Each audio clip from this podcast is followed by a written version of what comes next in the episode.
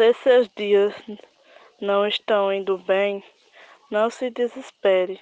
As lutas vão passar, as portas vão se abrir e sua bênção vai chegar. Tenha fé.